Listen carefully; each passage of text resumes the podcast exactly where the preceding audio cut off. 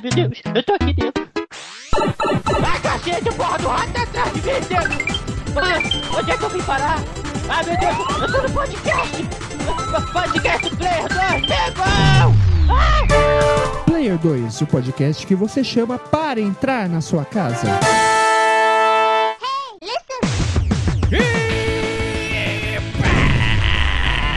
O controle vai estar, está no ar mais um level desse novo formato do Player 2. Eu sou o Wagner Waka e hoje divide o controle comigo Silvio Dias. E aí, pessoal, mais uma vez aqui, saudades. Olha aí. Com a gente também aqui já de casa, Yuri Hillian.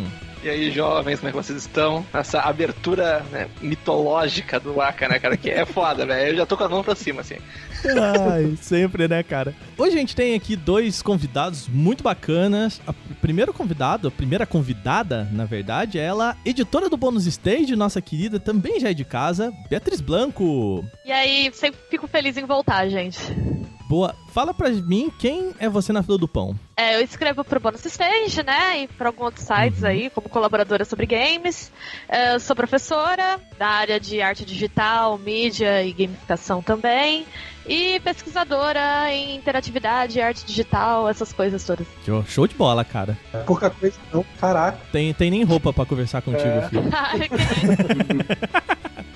Aqui com a gente também o game designer artista e cofundador da Joy Masher, Danilo Dias. Seja bem-vindo, cara. E aí pessoal, beleza? Tudo bom? Danilo, Hum. diz aí pra gente também quem é você. Eu já fiz uma pequena apresentação, mas quem é Danilo na fila do pão? Que que, Ah, né? é. E a Joy Masher também. Cara, eu, eu sou principalmente artista na, na Joy Masher, né? Eu faço toda a parte gráfica dos nossos jogos e eu também sou game designer e um pouquinho de programador também, mas bem, bem menos do que, do que o resto.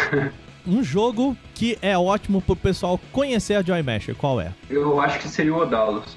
Chama, é, Chama-se Odalos The Dark Call. Tá à venda no Steam. Então vai ter link aqui no post. E vamos falar então hoje do, do podcast. A gente vai falar, talvez o pessoal que tenha visto o título não entendeu muito bem o que a gente vai falar. A gente reuniu o pessoal aqui pra falar sobre esse fenômeno dos remakes e remasters. É, a gente tem aí Crash, Mega Man, Sonic, Final Fantasy, Resident Evil, vários títulos estão ganhando novas roupagens e estão voltando aos consoles dessa geração. E a gente veio aqui discutir o seguinte: será que esse é um fenômeno recente? Será que ele é um fenômeno exclusivo dos games? Por que, que a gente gosta tanto de rejogar o mesmo jogo lançado há tanto tempo?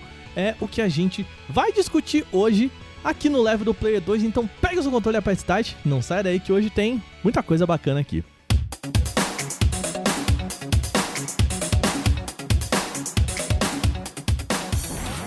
Muito bem, vamos e vamos pausa rápida no podcast para um assunto importante, hein? Recado da campanha A Vida Conta. Cada minuto faz a diferença. A proposta da campanha é conscientizar a população para a importância no atendimento a pessoas com acidente vascular cerebral, conhecido como AVC. Você sabia que o AVC pode acontecer sem causa aparente em qualquer pessoa? Pois é, o AVC é a segunda causa de morte mais comum no mundo e uma das principais no Brasil. Já que o AVC não tem distinção de pessoa e idade, então o que, que a gente pode fazer? A gente pode conhecer os sintomas para chamar socorro o mais rápido possível e assim amenizar as consequências. Os sintomas são, anota aí, hein? Dormência do lado do corpo, boca torta, dificuldades para falar ou entender, fraqueza de um lado do corpo e confusão mental. Viu algum desses sintomas? Liga direto para 192, que é o número do SAMU, e peça ajuda imediatamente.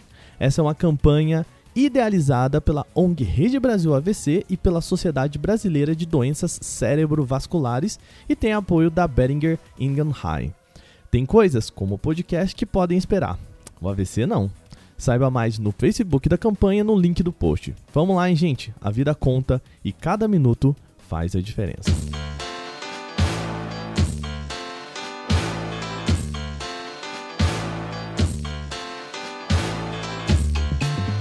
Acho que assim, a primeira coisa que a gente tem que discutir nesse programa é se a gente tem realmente um momento em que a gente tá vivendo uma- um fenômeno de remasters, né? Ou remakes. Porque parece, né? A impressão que eu tenho é que a gente tá sendo mais impactado por isso, pelo menos, né? É, pode ser, tem, tem essa também. Então, para isso a gente fez, a gente se debruçou sobre algo quase perto de 300 jogos, uma maluquice aqui que eu resolvi fazer, pra gente falar realmente como que é o histórico desses remakes e remasters. Então, A gente fez uma análise aí de 270, 280 jogos para falar aí desde de 1988, que foi o primeiro que a gente achou aqui, até 2017, quando que a gente teve alguns fenômenos de remake e remaster. Uhum. Eu queria começar discutindo com vocês algumas coisas interessantes em relação a esse histórico dos, dos anos, né? Eu vou colocar no link desse post os gráficos que a gente criou a partir disso. E aí é hora de você ir lá no link do post e abrir o primeiro gráfico, que é o gráfico em que a gente vai falar sobre a variação em relação aos anos, né? Não sei se é muito visível isso, eu acho que o primeiro pico que a gente tem ali no ano de 99, ele é um pouquinho menor, né? A gente tem um, um pico bem humilde ainda, mas parece que a cada cinco anos a gente tem um pico, lançamentos, muito lançamentos de remasters, né? De remakes e afins, né? Por esse gráfico. Eu Não tinha prestado atenção nesse detalhe, realmente são 5, 5 anos. É verdade. Então, assim, eu acho que dá, dá pra ver um ciclo aí, né? E é engraçado que todo ano que tem muito remaster, no ano seguinte há uma queda bem brusca, né? Ali em 2010 a gente teve poucos. Ah, Agora, não sei, eu tava pensando aqui, a ver com começo de geração, talvez. Po- Pode ser também, pode ser tipo Dreamcast saindo, não sei. Como é que o- 99 ali. Pois é, né? Pô, É, porque, porque o Dreamcast ele, ele reciclou um monte de jogo do Play 1, então tem que ver isso aí também, né? É, isso é verdade mesmo. é, a gente tem alguns pontos que meio que convergem, que é o, o meio das gerações, né? Então, é, dois anos ali um pouco depois que a gente começou uma geração, então, que nem a Bia falou, em 2007 a gente vai para 2009, que é o momento legal, né? Aí agora também, dois anos ou três anos aí por aí, depois do início da, dessa geração, contando em finalzinho de 2013 e começo de 2014, a gente tem outro pico, meio que é o momento em que a indústria parece que já entendeu como é que ela vai reportar tudo isso, sabe? Jogar tudo isso nessa, nesses novos consoles. Não é tudo de primeira, assim, né? Uhum. É é essa impressão que eu tenho em relação a isso. Fazendo uma análise bem, bem fria, até se vocês quiserem, aí eu, tô, eu coloquei o link de toda a análise que eu fiz, os jogos todos aí em relação às gerações. O que a gente pode ver é que no durante os anos, a gente tem um, um crescimento muito grande no número de remasters lançados, né? Primeira geração, óbvio, ela tem pouco ou quase nada de remasters. Isso até se a gente considerar, por exemplo, o port do Mario pro NES como um remake, é, mas eu, eu acabei desconsiderando isso, tá? Dentro dessa, dessa nossa análise. Mas a partir ali da, da quinta geração de consoles, a gente tem uma- um crescimento bizarro, né, até sexta geração de consoles ali. Então, do PlayStation 1, é, Nintendo 64 e afins ali, né, e Xbox, o, o primeiro Xbox, pro, pro Xbox 360, PlayStation 3 e tudo mais, a gente tem um pico gigante de um aumento enorme, né? Mas aí não seria um caso de do 3D já tá consolidado, já tem muito mais jogo lançado pra eles poderem fazer o remake e tudo mais? Nesse sentido? A análise que eu fiz disso, fortalecimento das plataformas digitais. Tanto a PlayStation, a PSN já começando a entender que ela pode jogar tudo ali dentro, quanto Xbox Live Arcade também começando a trazer as coisas de volta pra ali e o Wii querendo colocar tudo No controle. Entendeu? Então, assim, foi uma conjunção desses três fatores que levaram esse ano de 2009 aí, 2010, serem o que foram, sabe? Foi tipo assim, você tem videogames bem novos que, que já estão consolidados, né? Tipo, essa geração. Mas ao mesmo tempo você tem uma porrada de jogo antigo que o pessoal não tinha mais onde jogar. Uhum. Pensa que quem tinha tipo um Play 2, um Play 1 ou um 64 ainda, sabe? Nessa época, todo mundo já tinha vendido tudo já. Então acho que foi. E fora a PSN também, né? E a Xbox Live, foi um momento propício para trazer de volta a coisa toda. É porque eu, eu falei isso mais que eu sentia muito que o físico. Existia muito mais remaster físico do que só digital. Então tinha God of War físico, o Shadow of the Colossus físico. Era os jogos todos de Wii, né? O Wii não tinha um sistema online ainda. Então, É. eu, eu tenho mais essa impressão. Eu lembro muito de caixinhas. Até hoje, sabe? Os, remaster de Play 4, eles, a maioria, até físicos. Então, eu não sei.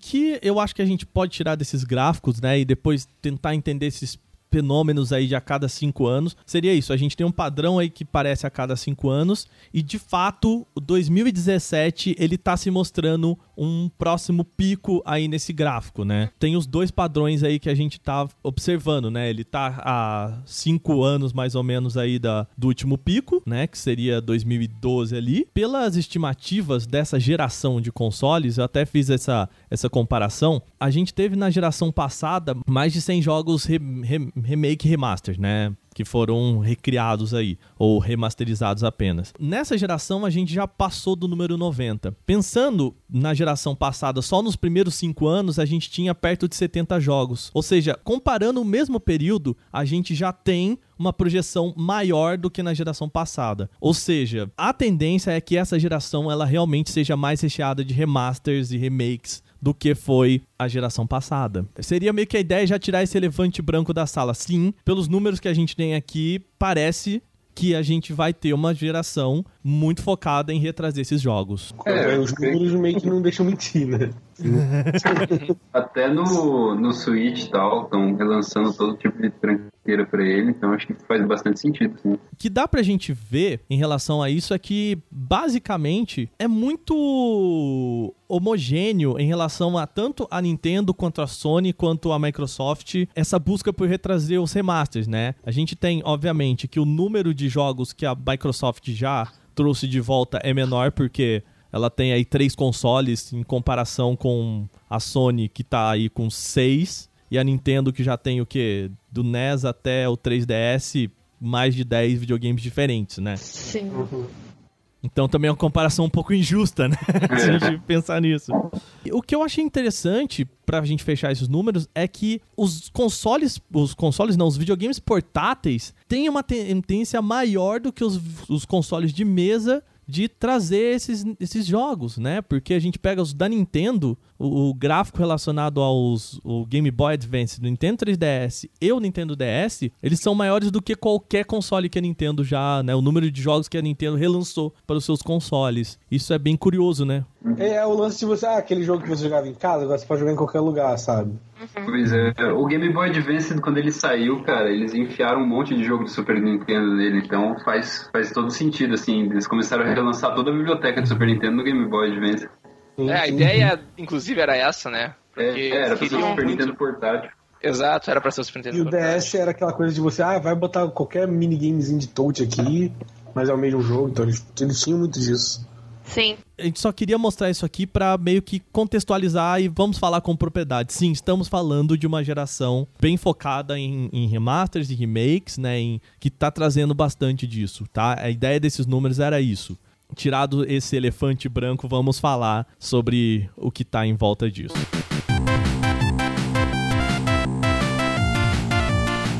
Bia, Oi. Vamos lá, você escreveu um texto muito interessante para Intel, certo? Sim. O blog da Intel. E chamado A Onda, da Nos- a Onda de Nostalgia nos Videogames. Isso. A gente vai meio que discorrer algumas coisas sobre esse texto. Ele tá aqui no link do post para vocês lerem também. E eu queria trazer um pouquinho aqui para mesa um conceito que eu achei muito interessante, que é a Retromania. Como funciona isso? Explica um pouquinho pra gente. Então, Retromania é o título de um livro que um crítico de música chamado Simon Reynolds escreveu, em que ele está analisando essa obsessão que ele chama de da cultura pop com o próprio passado, principalmente dos anos 2010 para cá. Ele pega muito isso porque ele é muito focado em música tal, embora ele traga outra crítica de outras formas de arte também, mas é porque ele nota que tem pouquíssima inovação na música nesse período que seja uma total ruptura com qualquer coisa tenha sido feita antes, né? É, a música até inova bastante e tal, mas geralmente com influências dos anos 80, com influência dos anos 90, e ele vai falar como isso tá muito forte na música eletrônica, que é onde ele se concentra mais. Ele começa a analisar como que, na verdade, essa tendência do retrô, ela não é nova. É, A gente consegue ver ela em vários momentos, assim, na história da cultura, né? Ela tem muito a ver com questões políticas, com questões econômicas, questões de crise, né, momentos de crise, em que as pessoas ficam muito nostálgicas em relação ao passado porque elas se apegam a uma crença romântica de que ele é um pouco de que aquilo era melhor, que as coisas eram mais simples. E ele traça, né, um histórico disso, de como que isso se manifesta em diversas áreas e como que a gente pode observar esse fenômeno hoje. Que você falou crise, é isso? É, né? É, mas é um negócio tipo que a gente nem tá vivendo, assim, né? Crise criativa, tudo isso acontece muito, assim. Não à toa também a gente tá falando do ano de 2009, né? Embora não tenha sido um ano importante pra gente, um dos picos, se não o maior pico que a gente viu aqui no gráfico, é de 2009, que foi considerada a última grande crise nos Estados Unidos, né? Tem muitas razões, né, que motivam uma onda de nostalgia. Falando do texto que eu Uhum. escrevi e tal, uma das coisas que eu apurei na época é que um dos a questão econômica é muito forte, especificamente para a indústria de games, mas também funciona para a indústria de música e de cinema. A gente tem muita tecnologia hoje, mas o custo das produções também é muito alto, né? Para produzir um AAA hoje, você tem um investimento grande. E você ter todo esse investimento sem uma garantia de retorno seguro não é interessante para a indústria. Ainda mais no momento em que você está vivendo, digamos, uma crise econômica. Então, o apelo nostálgico ele é um porto seguro nesse caso, né? Porque você vai investir essa grana numa franquia consagrada que tem muito potencial para para apelar para a memória afetiva do jogador ou que já tem um nome formado, em vez de tentar vender um conceito novo. Então, e isso acontece na história da arte assim em inúmeros momentos, né? Você vê que Uhum. as pessoas se apegam a fórmulas e tal, o cinema de gênero tem um pouco disso. É porque você, é um momento em que aquilo é vendável, é mais fácil, né? Então, esse um dos Sim. fatores também. Essa coisa da retromania, ela é legal porque ela é cíclica. Você, a gente observou esse intervalo de cinco anos aí. Acontece exatamente isso, né? Ele apura que isso acontece muito. Vem um movimento de ruptura, e aí vem uma nostalgia de que antes era melhor, e aí vem outro movimento de ruptura. Um exemplo que ele cita, por exemplo, é o punk, né? O punk, a gente vê ele como muito inovador, mas na real, o punk surgiu de uma galera que tava meio de saco cheio do prog. Porque, ah, isso é rock de intelectual, essas músicas de meia hora aí, e essas coisas todas. E os caras queriam voltar pro rock de garagem dos anos 50, que era canção de três minutos, mais crua. E foi por isso que os punks surgiram, assim. Eles usam muito da estética dos anos 50. Então, na verdade, é um movimento saudosista. Uhum. Mas no caso E- da música, ele é mais uma visão do mês, vamos dizer, visão do presente no passado ou é realmente uma quase uma cópia daquilo? Não sei se dá É entender. Acaba sendo uma visão do que o presente tem do passado, né? Ah, Num- ele fala, inclusive, que uma das coisas que preocupam ele é que ele acha que com a internet, com o acesso muito fácil que a gente tem de informação nostálgica, vamos assim dizer, porque ele fala até que no começo, que ele, quando ele era adolescente, que ele ouvia pós-punk, que ele tinha que garimpar se ele quisesse ouvir qualquer coisa, e encomendar vinil em sebo nos anos 80, né? Ficar esperando. E hoje não, você abre Spotify, né? E já E- tem lá. E, então isso acaba deixando as pessoas mais acomodadas, vamos assim dizer. Ele diz que ele tem essa preocupação na música, que ele sente que a música hoje ela já não tá ressignificando tanto, ela tá indo muito pra uma cópia mais literal, assim. Mas aí ele falando como crítica de música, não sei se a gente conseguiria aplicar isso pros videogames. É, a gente nem tá considerando o aspecto econômico é, de tipo, gente, a gente já tem um jogo pronto, vamos relançá-lo nessa plataforma, fazendo uma comparação com a música de, de- a gente tinha o disco e, e agora a gente vai relançar em CD, ou a gente tinha o CD e agora a gente tá, entre aspas, relançando em plataformas digitais como Spotify e tal, porque essa é uma parada óbvia, né? Da evolução do, do meio, né? Do, enfim, da distribuição. Então, acho que por, por esse momento a gente, já- por essa discussão a gente já passou, tá? Por isso que a gente não tá discutindo essa base do, ah, por que, que as pessoas lançam remaster? Porque é fácil, ok, é mais, né, é mais barato, enfim. No videogame eles estão até aprendendo a fazer, sabe? O Mega Man Collection, ele vem com os jogos do Mega Man, mas aí vem com arte, vem com uma coisinha a mais Uhum. ali que pro fã é- vale a pena. Então eles estão meio que sabendo equilibrar. É, o foda é que esse Mega Man Collection ele já saiu de todas as formas possíveis. Sim, Toda sim. geração de videogame nova sai um Mega Man Collection novo. Então, sei lá. Isso não É meio foda evitar. também. Ele deu uma boa recheada nessa lista. É, o no- Chaves dos 3 games, né? É, pois é, no Play 3 acho que saiu duas, não sei, saiu uma de Mega Man X e uma de Mega Man normal, sendo que eles podiam pôr tudo no mesmo, sabe, Blu-ray, então, sei lá. É muito grande pra um Blu-ray, cara, Mega Man. É igual. O que foi? Igual Metal Gear, que eles fizeram duas vezes o- os remaster também, tipo, teve o, o- aquele primeiro lá, depois fizeram de novo. Eu falei, cara, Sim. por quê? E era duas vezes no Play 3, então, sei lá. É, mas aí nós estamos indo também agora pro Shadow of the Colossus, né? Que em cada versão do PS, né? Que Uhum. do Playstation tem que ter um jogo daquele ali, porque, né? Ah, merece, Verdade. merece. É, logo É. a galera vai entrar no esquema de George Lucas, né? Que cada ano ele lança Star Wars com 40 segundos a mais, assim. É, tipo. Não, mas isso é engraçado. É igual, tipo, tem, tem uma galera que gosta de ficar caçando, assim, detalhes de que cagada que fizeram agora na nova versão que saiu do, por exemplo, do Silent Hill, sabe? Sei.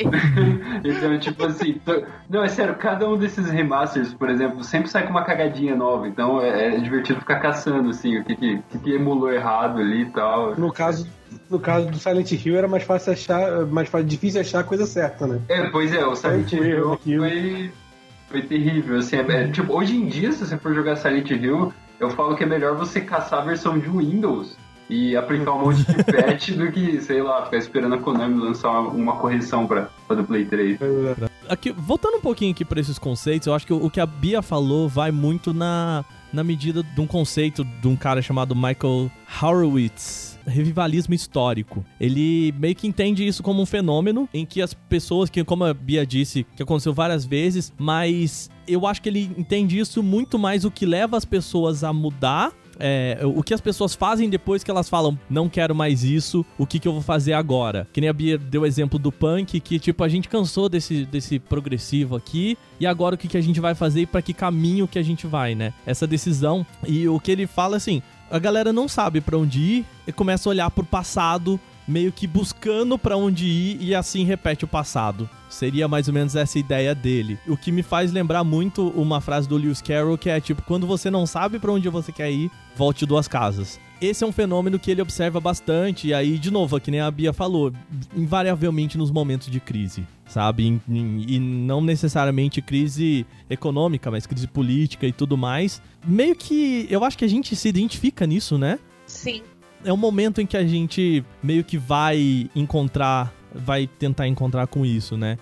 Bia, Oi. é, esse seu texto fala de uma outra coisa que eu acho muito legal, que é o, o meio que por que o que a gente se apega à nostalgia, né? O, um dos textos que você passou pra gente, né, sobre a psicologia da nostalgia e tal, é sobre essa função, que função tem a nostalgia pra gente, né? Fala um pouquinho disso, por favor. Quando o conceito de nostalgia surgiu, né, ele era observado em soldados na guerra, durante a guerra, em que eles ficavam lembrando de casa, né? Então, eles, esse estado de lembrar das casas, às vezes dava um certo tipo de conforto, porque você se transporta para uma época mais feliz, vamos assim dizer, né? Muitas vezes a nostalgia ela vem com a associação de do contexto em que você estava naquele momento e não do momento e da coisa em si. Então, por exemplo, se você jogava Mortal Kombat com seus amigos quando você era criança, como eu fazia, e você vê o jogo hoje, você pode ter esse apelo nostálgico lembrando desse contexto, né? Acessando esse passado e as memórias afetivas e isso. E isso é uma coisa que acontece muito. E é engraçado porque hoje, depois eu até que eu escrevi esse texto, eu li um outro estudo que falava sobre nostalgia em museus. E existe até um tipo de nostalgia que os teóricos chamam agora de nostalgia dark, que é um desejo pelo passado, como define a nostalgia mesmo, mas é um desejo pelo passado pelos aspectos ruins dele. Então, por exemplo, esse turismo de você visitar lugar onde teve crimes famosos, sabe? Essa Nossa. coisa de. É. por- e diz que isso é muito forte na Inglaterra, inclusive, né? Eu tava lendo esse estudo, era de um teórico inglês. Porque disse que você revisitar o lado negativo do passado também faz você se sentir melhor com o seu presente, sabe? Ah, eu, eu achei que era tipo instalar o Windows ME ou, ou usar. Pois é, mas as pessoas É. gostam de visitar os lugares que o Jack Stripador matava pessoas, sabe? Doideira. E tem toda uma Cara. indústria de turismo muito foda na Inglaterra com isso, mas em outros lugares do mundo também. Porque esse apelo, né, de um passado, tanto de um passado que parece ser mais puro e mais confortável, então você bota seu referencial ali, ou pode ser o seu passado, ou pode ser um passado que você nem vivenciou, mas que você tem uma memória afetiva daquilo. Também um aspecto ruim, né? Então diz que tem também um- uma coisa muito forte de procurar ler sobre tragédia, procurar esses lugares e já, já chamam agora de dark nostalgia, né? Uma versão dark disso. Trevosa, gótica, suave. o povo, do, o povo trevoso nostálgico, né? Eu me identifiquei bastante, porque eu adoro essas coisas que é tipo bad vibe, desgraçamento de cabeça e tal. ah, eu aí. Inclusive, um dos artistas que eles citam, não sei se vocês já ouviram falar de um coletivo de arte que chama Archive. Eles são um Não, casal não. Eles têm um trabalho que eles chamam médiums pra tentar falar com artistas mortos. E eu fui numa apresentação que eles fizeram no Itaú Cultural em 2012. De noite, bem bad vibe, bem essas coisas que eu curto mesmo.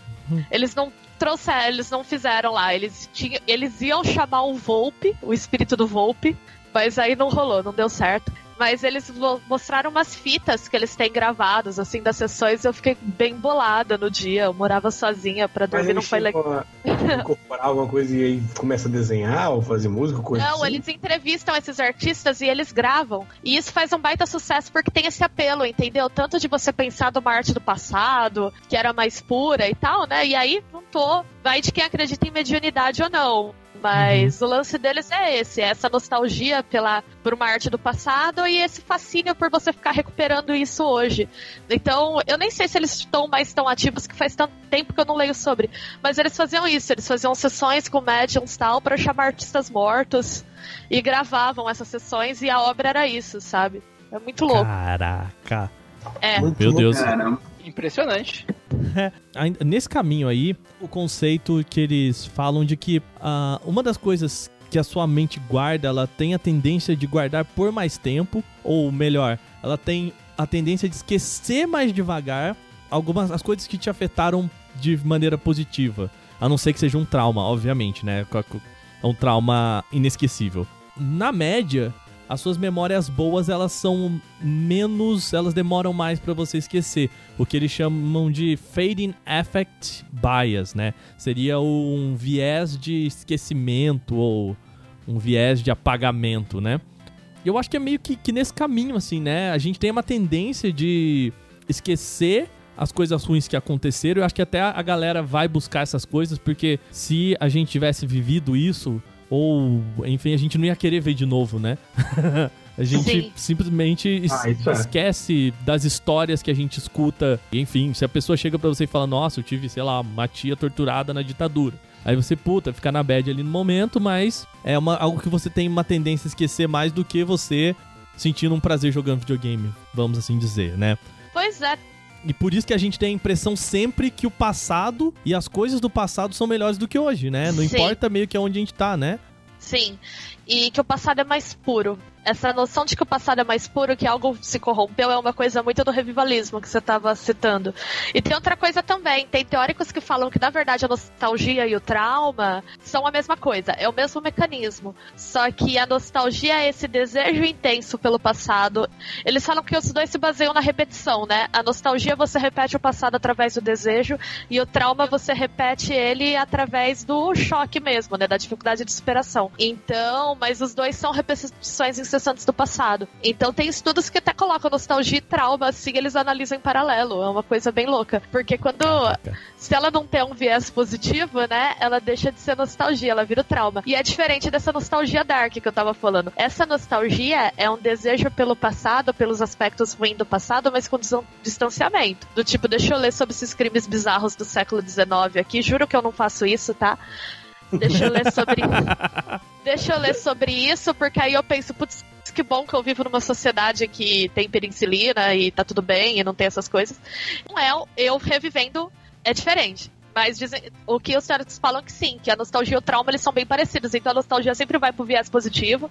A gente tem uma tendência a lembrar as coisas boas, porque senão, na verdade, ela vira trauma.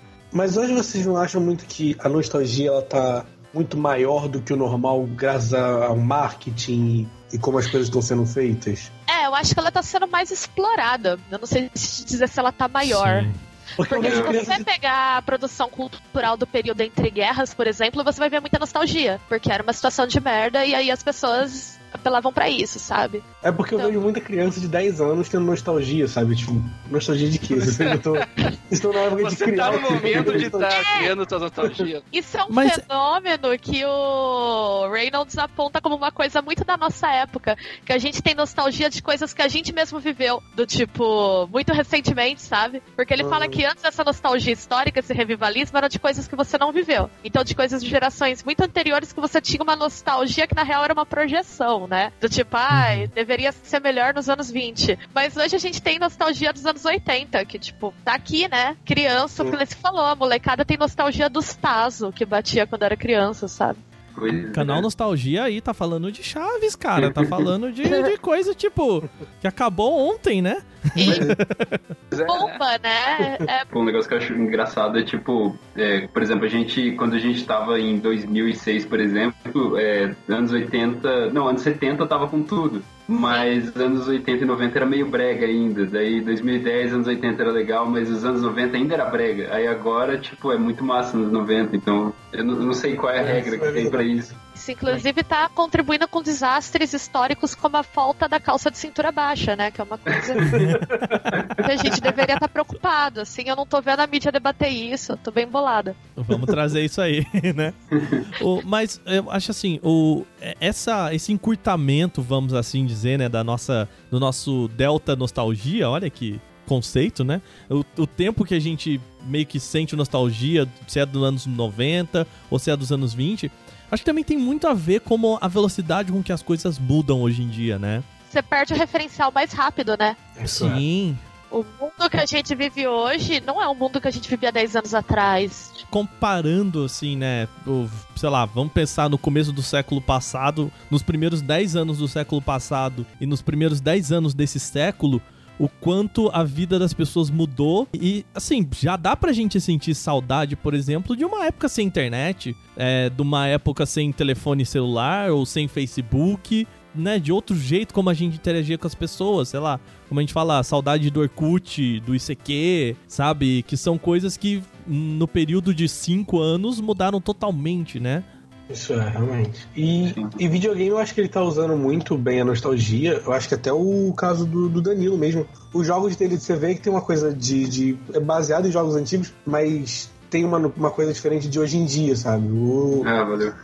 o texto da Bia, ele meio que compara também o Shovel Knight, que você tem muita. ah, você joga e você sente que ele é de Nintendinho, mas ele tem uma coisa atual. Então, eu acho que hoje em dia, assim, na parte de, de, de como eles estão usando nostalgia, eu acho que a gente está aprendendo a usar. Então, o, o caso do Odalus, ele tem coisa de Castlevania, ele tem um gráfico mais antigo, mas ele tem, um, ele tem mais cores, ele tem uma, uma mecânica mais evoluída. O Shovel Knight é a mesma coisa. Então, acho que a gente, a gente aprendeu a fazer nostalgia parecer melhor, sabe? O Sonic Mania, É o Ele- Sonic Mania. ele, ele é muito Sonic de Mega Drive, mas se você joga o Sonic de Mega Drive, você vê que o Sonic Mania tá muito mais à frente, em gráfico, em tudo. Então eu acho que a gente tá, tá realmente aprendendo a usar nostalgia e é o que, pra mim, assim, é o que tá fazendo ela crescer. Tá fazendo ela, de alguma forma, valer a pena e ter, assim, uma nostalgia. Sim, por isso que quando você perguntou, ah, será que a nostalgia é boa ou ruim, que eu falo que depende, sabe? Eu acho esses usos da nostalgia muito interessante. Porque, por exemplo, trouxe um ressurgimento de uma mecânica de jogos que estava um pouquinho esquecida, né? E que é muito Ah, interessante. O que se entende da proposta da nostalgia é de que ela seja uma ferramenta de, de bem-estar, né? De você tá, tá na bad e algum jeito do seu corpo falar pra você, cara, fica tranquilo, lembra umas coisas boas que passa, né? Sabe, sente saudade aí um pouquinho que já você vai ficar melhor, né? Um, um dos estudos que tá lá no. Nesse texto, vai estar no link aí no post que é o Psychology of the Video Game Nostalgia. Colocam a, galera lá pra. né? Fazem ó, vários experimentos com a, na Universidade de Southampton, se não me engano, né? E eles meio que pe- perguntam pras pessoas se elas estão bem, eles estão ruins, enfim. A partir disso, eles começam a fazer as pessoas lembrarem do passado e sentem uma mudança de humor, né? Em que as pessoas, tipo, como se fosse um antídoto pra essa bad também que a gente vive, né? Então, quando o Silvio pergunta, cara, é, vocês acham que, som, que é bom? É, acredito pelo que eu vi aqui, eu queria saber se a Bia até concorda comigo. Em suma, a proposta dessa ferramenta de nostalgia é ser um- um- uma ferramenta boa pro corpo, né? Muito embora, às vezes, o pessoal se embrenha, mas na média a ideia é essa, né? Mas eu Uma acho que outra coisa fuga. também aí que é interessante ressaltar. Porque se Uhum. tu pegar a nostalgia e só dizer que o que era bom no teu tempo né? É. Aí fica meio complicado, porque parece que É. ah, não existe nada bom agora. E vamos ser bem sinceros, a gente jogou jogos dessas gerações que são excelentes, sabe?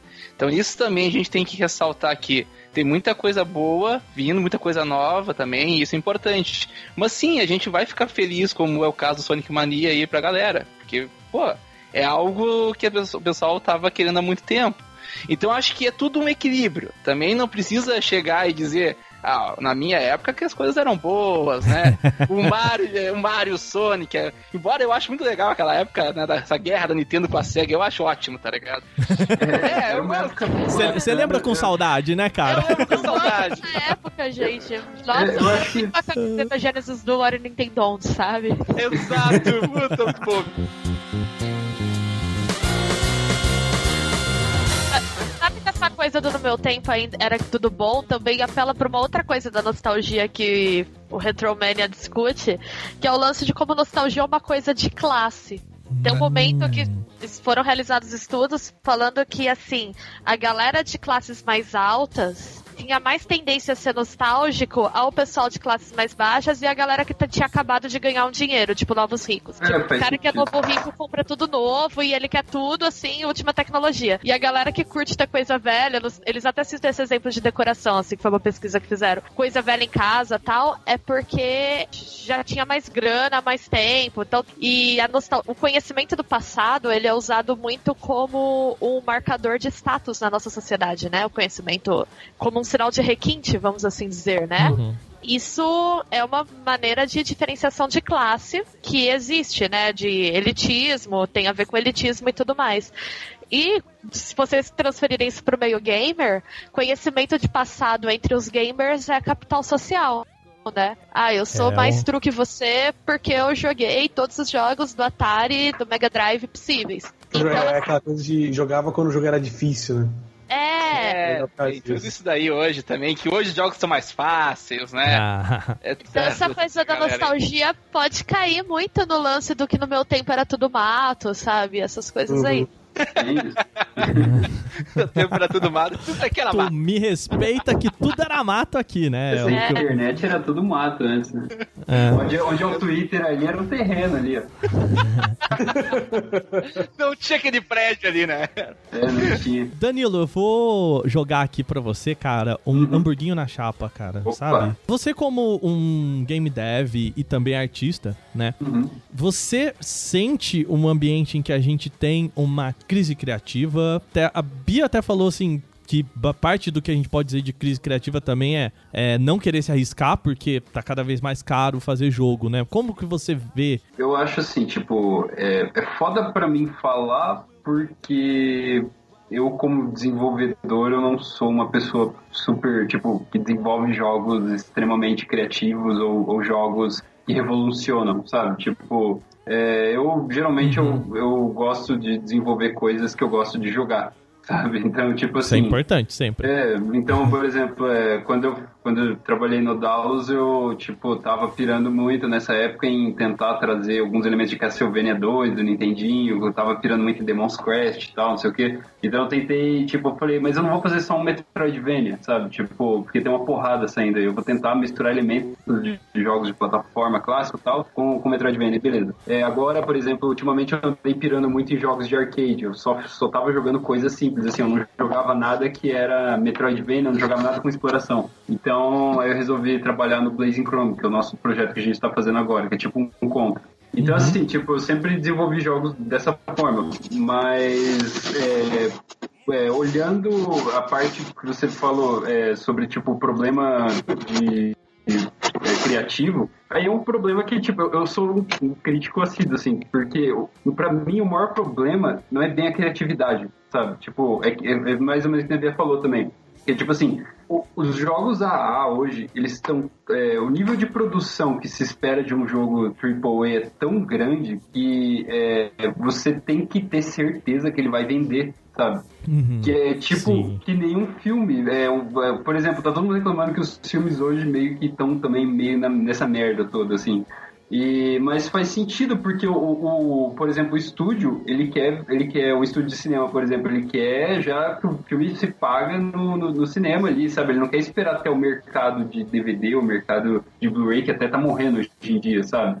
Ou Uhum. de streaming, etc. Então, assim, tipo, cara, eh, antigamente pra você fazer um jogo na época do Play 1, você tinha um estúdio reduzido. Na época do Play 2, esse estúdio ficou bem maior, mas ainda era fazível pra, tipo, uma turma menor, assim, ainda tava... Tinha, tinham equipes relativamente pequenas ainda, mas com o nível de resolução que se pede hoje, ainda mais com, com a entrada do 4K. Tipo, você vai fazer um boneco de um jogo do nível, sei lá, do Uncharted, meu, é uma galera absurda pra fazer o, o Drake lá, sabe? Então, tipo assim, é, vai, vai chegar um momento em que eu, eu- ou já chegou, talvez, que não, não, o negócio meio que tá se canibalizando. E o preço também não subiu, sabe, dos jogos. Uma régua, ou talvez a principal régua que a gente tem nesse, nesse setor, Uhum. é, a régua da criatividade, no geral, é quem paga a conta, né, cara? sim, assim, sim.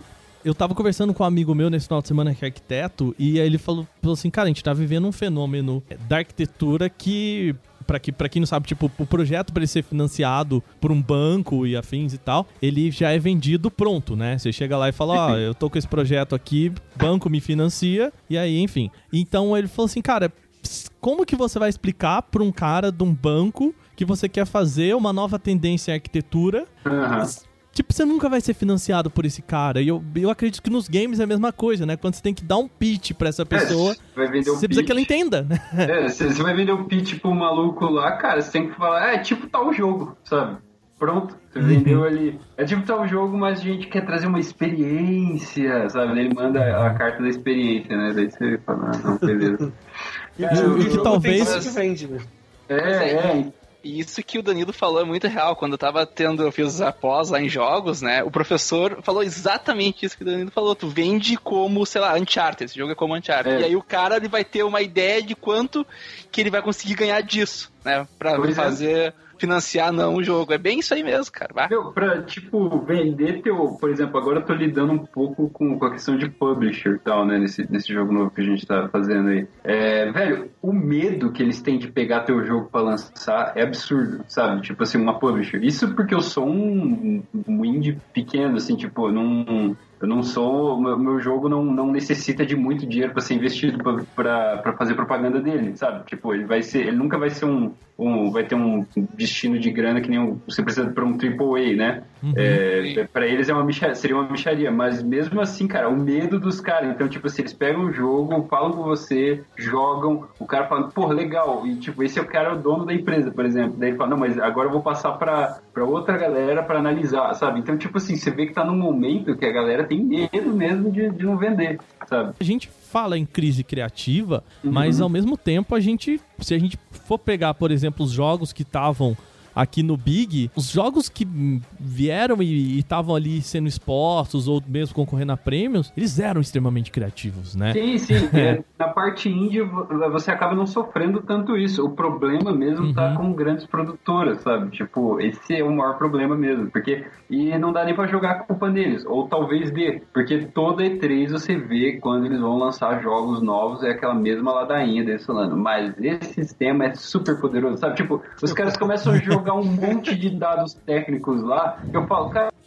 80% dessa porra dessa plateia não tá nem aí, sabe? Tipo, ou eles não entendem, ou eles não sabem. Aí, aí vem, aí vem a Nintendo com o Mario e fala assim: É, com o olha o que Mario. ele sabe fazer, bonezinho. Pá, Bonezinho. bonezinho.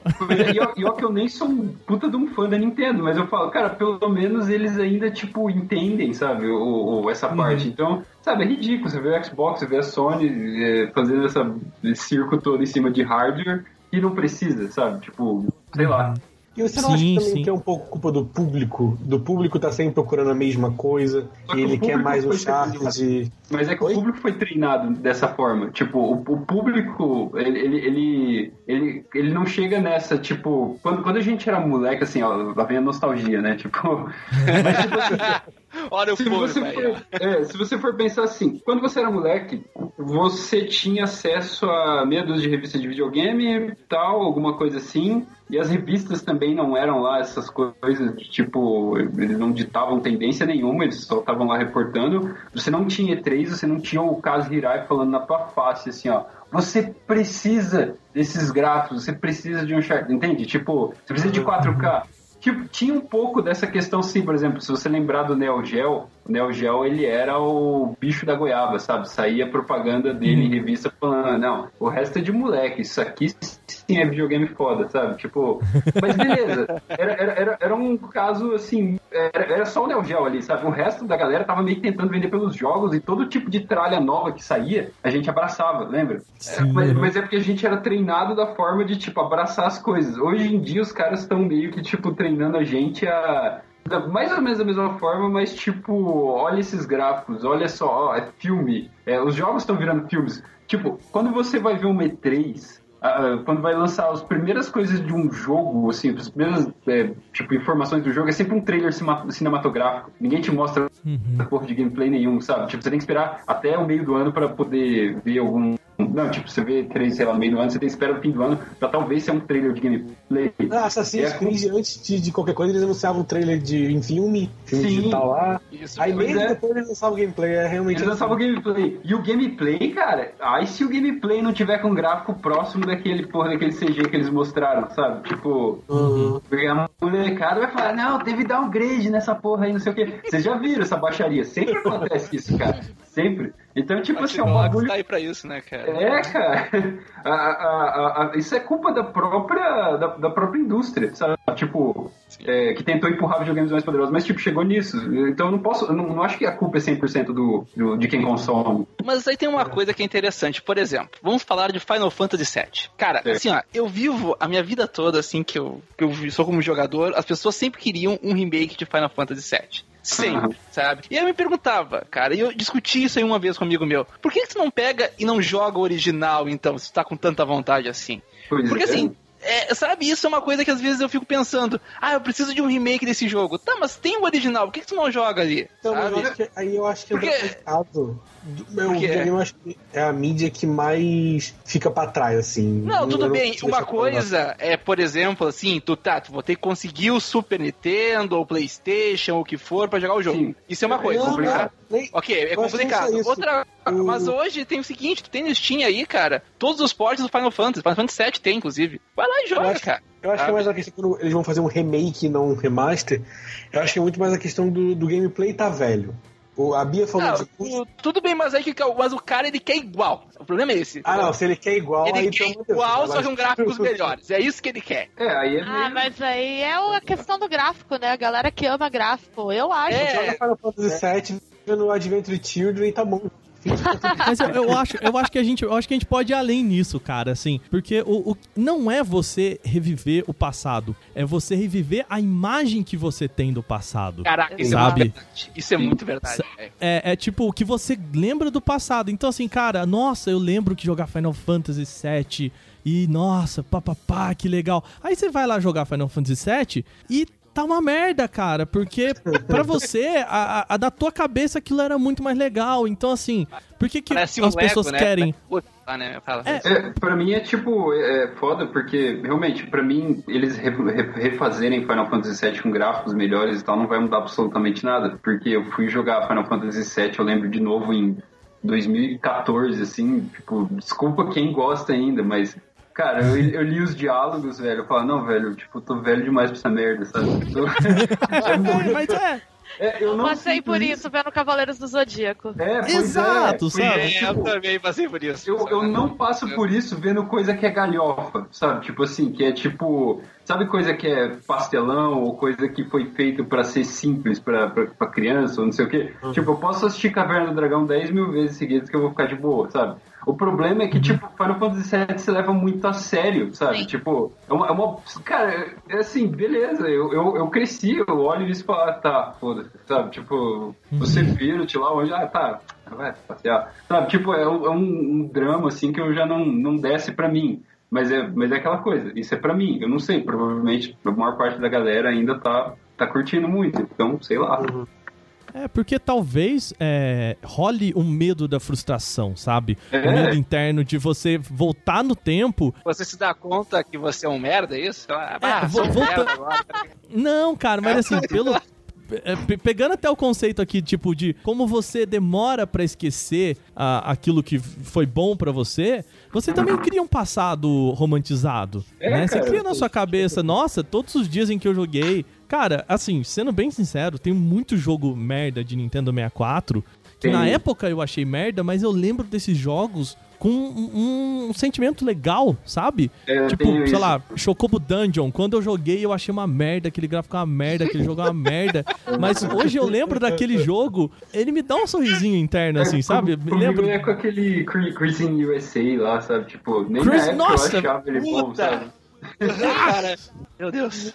Eu achava Deixa o top- molejo. Todo É, mundo molejo. achava o molejo uma merda. E hoje a gente chama o molejo. É, Vocês falaram assim, quem compra, né? Por que, que a gente compra? Porque assim, por que, que a indústria faz meio que é óbvio, como a gente falou, né? Porque compensa. A gente vê que é um mercado que vende e tudo mais. Crash, Sonic, que foram lançados esse ano, já fizeram um boom enorme para essas empresas. Mas por que que a gente pega isso, né? Um dos textos que a, que a Bia passou pra gente aqui também fala sobre o gap de nostalgia com o qual a indústria tem trabalhado e tem funcionado, né? A, o marketing tem trabalhado, tem funcionado, é de 20 anos. Ah, De nostalgia, aquele momento em que você mais pega coisas boas e guarda aquilo na faixa dos 20 anos, tá? O momento em que você mais guarda, assim, você vai lembrar, pô, nossa, né, enfim. Pensando que hoje os, os gamers têm aí por volta de 35 anos a média dos games, é natural que essa indústria seja é, referente a essa época dos 20 anos atrás. Entendeu? É isso que eu quero dizer. Tipo, você pensar que os jogadores estão mais velhos, é natural a indústria ela tente remeter a esse passado,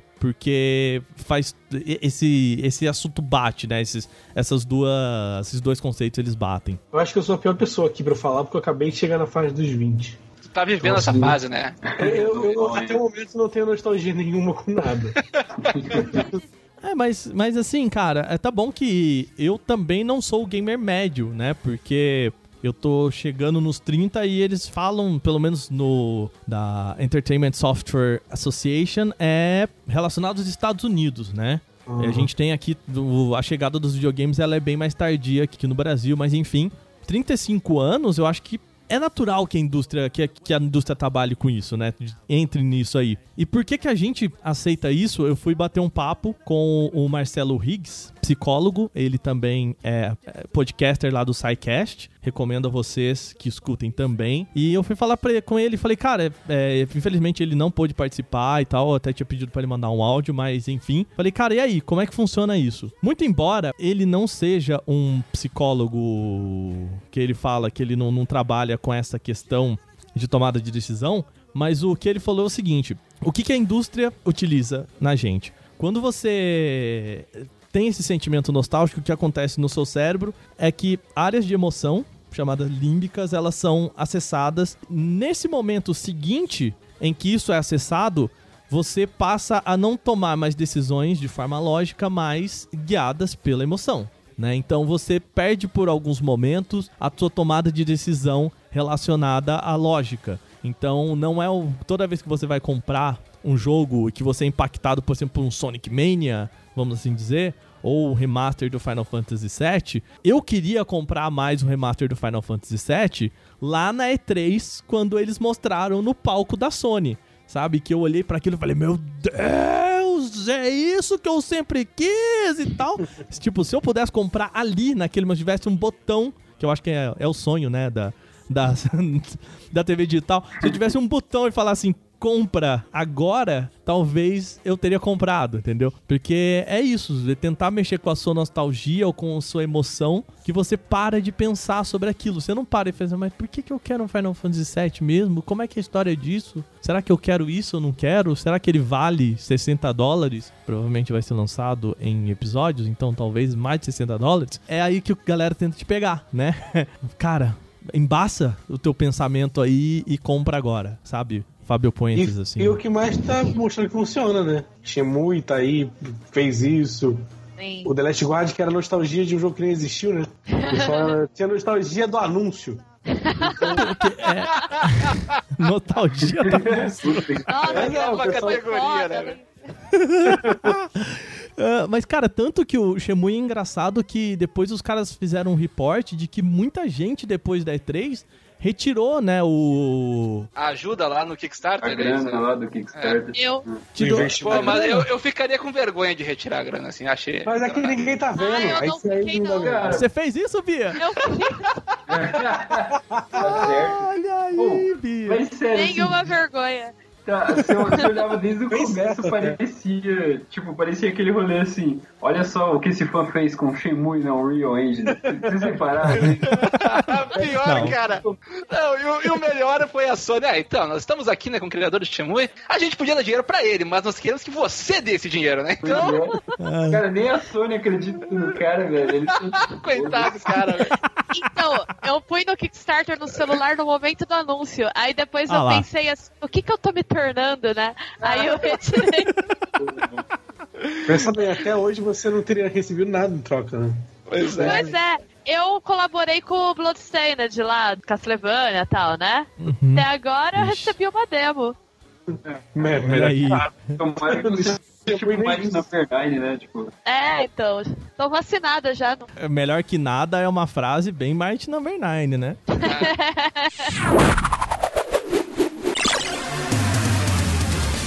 Pra gente fechar aqui o podcast, eu queria agradecer. Bia, obrigado. Eu convido o pessoal aí pra conhecer um pouquinho do Bônus Stage. Vamos lá. É, a gente tá no bonusstage.com.br. Uhum. Nosso canal no YouTube é o barra BonusStageBR. E nossa arroba no Twitter também é arroba BonusStageBR. Então, conheçam a gente. Estamos com um podcast essa semana sobre fanfics. E a gente fala também não só sobre games, mas também sobre cultura pop em geral. Eu falo muito sobre livro lá. E é isso aí, adorei participar, gente. Obrigada pelo convite. Obrigada, digo eu. E vamos lá, Danilo. Você, cara, fala pro pessoal aí o que, que tem de projeto que você pode dizer que vocês estão fazendo. Convida o pessoal a conhecer seu trabalho aí também. Vamos lá. Ah, então, é, eu queria pedir pro pessoal, então, tipo, acompanhar o nosso site, joinmesher.com, né? Lá tem bastante coisa. Mas as novidades mesmo a gente sempre mostra no, no Facebook, assim, a maior parte das coisas. Facebook e Twitter, né? Então seria o facebook.com.br joymesher e o Twitter seria arroba joymesher. Ou pode me seguir também, que é Danilo... Acho que é Danilo Underline Noites. Deixa eu ver. Eu não, eu não, eu não me eu não olho meu Twitter muitas vezes. tipo, o meu Somos endereço dois, de cara. Somos dois. É.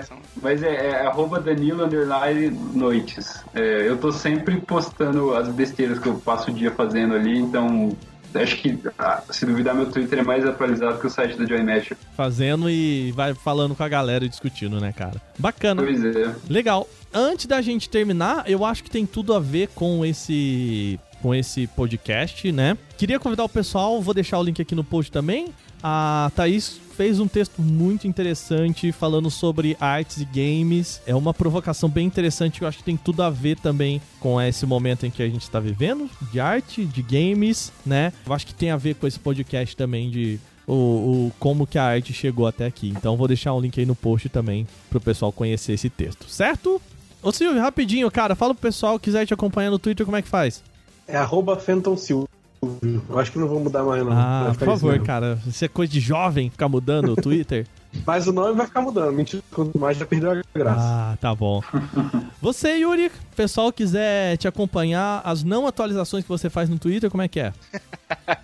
É, arroba Yuri Hirian. É, dá- segue lá, né? A gente conversa de vez em quando, quando eu puder eu respondo. O Yuri, cara, ele. Assim, às vezes eu marco ele no, no podcast e tal, lá, o Player 2 também e tal. Aí chega do nada, ele tem, tipo, chega a cinco curtidas do, do Yuri. Eu falei, ah, o Yuri entrou no Twitter também. É, é um momento É um da minha momento, vida, né, cara. É cara? um momento que eu, É isso aí. É apreciar os. É uma nostalgia, inclusive. Pois é. Lembrando vocês, entrem lá no Fórum do Player 2 no Facebook, link aí no post, arroba o Player 2 no Twitter e também tem arroba o Acalves, me segue lá, a gente vai bater um papo no Twitter. Então, gente, a gente vai ficando por aqui, esse foi o nosso podcast da semana, lembrando que semana que vem, se tudo der certo, a gente tem mais um Indicaí, agora um Indicaí numa semana, o level do Player 2 na outra semana. Um beijo pra vocês, então, até a semana que vem e game over. Tchau! Valeu! Falou.